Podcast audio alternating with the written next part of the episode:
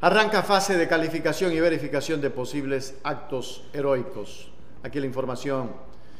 Los expedientes de los ecuatorianos y ecuatorianas que aspiran a ser declarados como héroes y heroínas del país entran en la fase de calificación y verificación de los posibles actos heroicos que realizaron. La Comisión de Verificación y Calificación a los Héroes y Heroínas Nacionales dio inicio oficial a dicha fase entre 18 de octubre dentro del sector trámite sumario.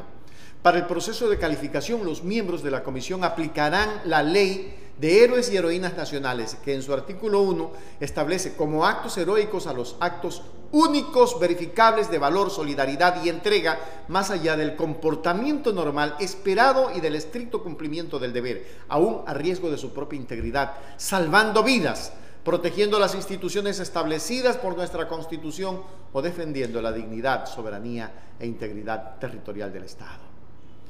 El análisis eh, de los expedientes se realizará dentro del término de 30 días que pueden extenderse a 60 de acuerdo a las necesidades del proceso.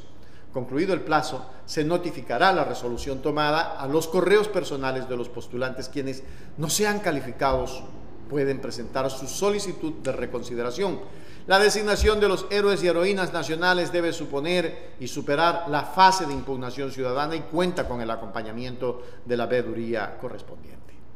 El inicio de la fase de verificación de posibles actos heroicos se realizó en la sesión ordinaria número 98 a la que asistieron señor Ramsés Torres, presidente de la comisión, doctor Miguel Chimborazo, comisionado por la Defensoría del Pueblo, general Santiago Almeida, delegado por el Ministerio de Defensa Nacional y general Fausto Olivo, delegado del Ministerio del Interior. Vamos a ver qué pasa con esta fase de la calificación y verificación de los posibles actos de eh, héroes.